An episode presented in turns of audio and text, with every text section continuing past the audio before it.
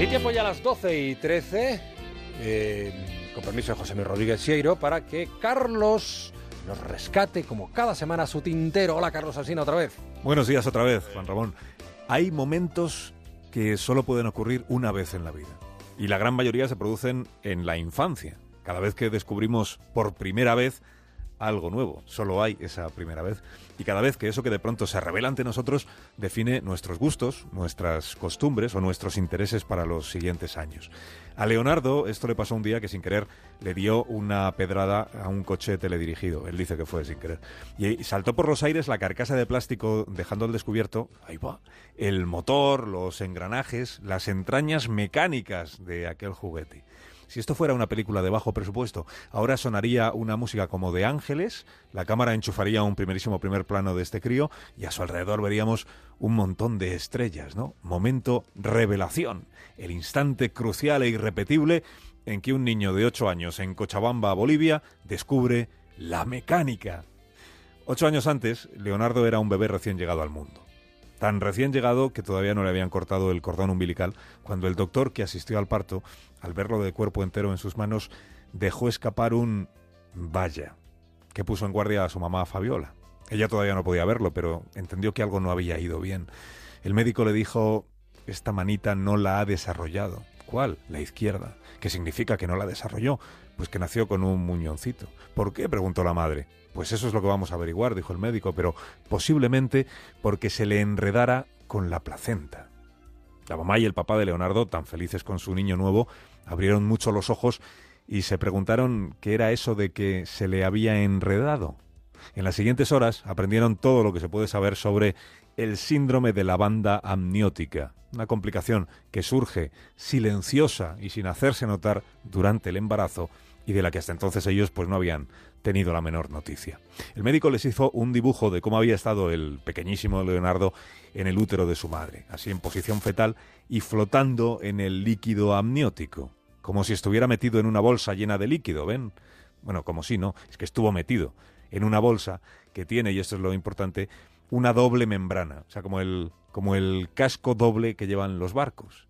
Lo que a veces sucede, les explicó el médico, sin que haya una causa predecible, es que la membrana de dentro sufre un pequeño desgarro. El embarazo sigue adelante, el líquido permanece preservado, pero esa parte de la membrana se deshilacha y quedan unas fibras, como si fueran finísimos cordones, suspendidos en el líquido y bastante pegajosos.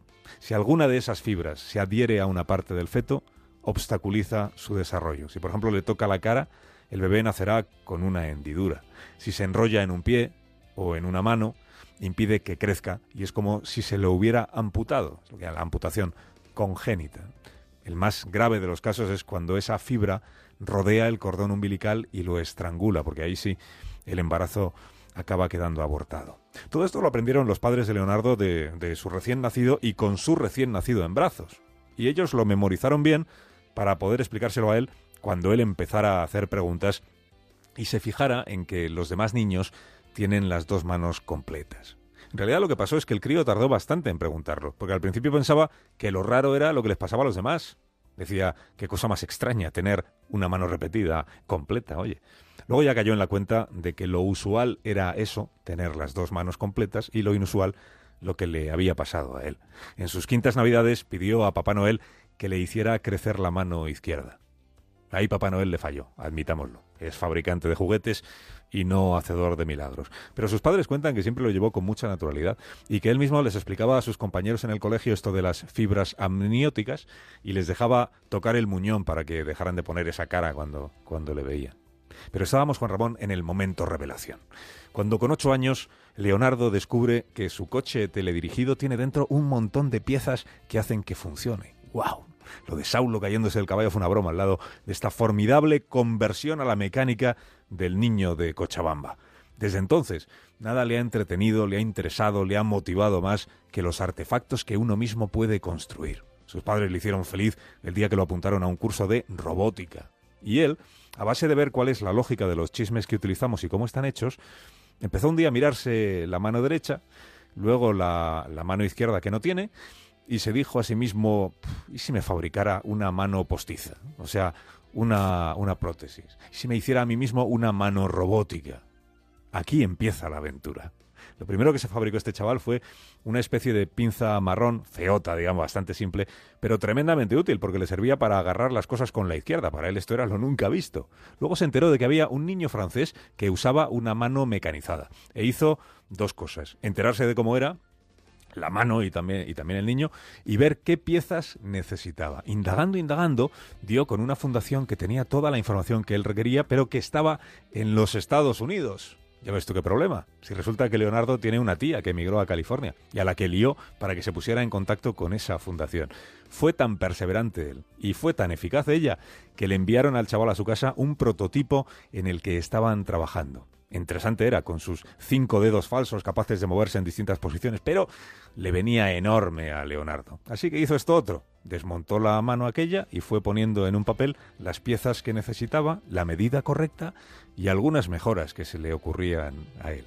Vale, ¿y ahora qué? Pues ahora, indagando, indagando, se entera de que hay una cosa que se llama Instituto de Robótica. Está a unos cuantos kilómetros de su casa. Y resulta que allí tienen impresora en tres dimensiones.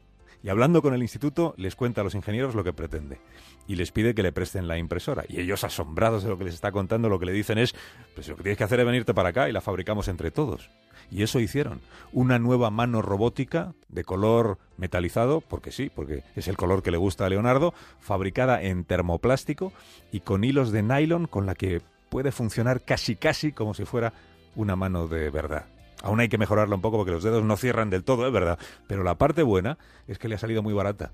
Es una prótesis biónica, solo que las biónicas de verdad cuestan varios miles de euros y esta suya le ha salido por poco más de 100 dólares. Bueno, la parte buena es todavía mejor que esa. Leonardo Vizcarra, que es su apellido, tiene ahora 14 años. Han empezado a hablar ya de él en publicaciones científicas de distintos países. Y como le dicen sus profesores y también sus padres, y esto es lo mejor, si con 14 años ya sabes fabricar una mano, cuando seas súper mayor, por ejemplo, con 17 años, y sobre todo cuando hayas aprendido un montón de cosas más, vas a ser capaz de crear ingenios que hoy ni siquiera imaginamos.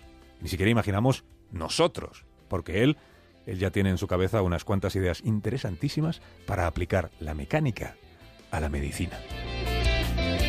Qué bueno. La historia de Leonardo, el tintero de Carlos Alsina. Hasta mañana, Carlos. Hasta mañana, Juanra. Más de uno. Juan Ramón Lucas y Carlos Alsina.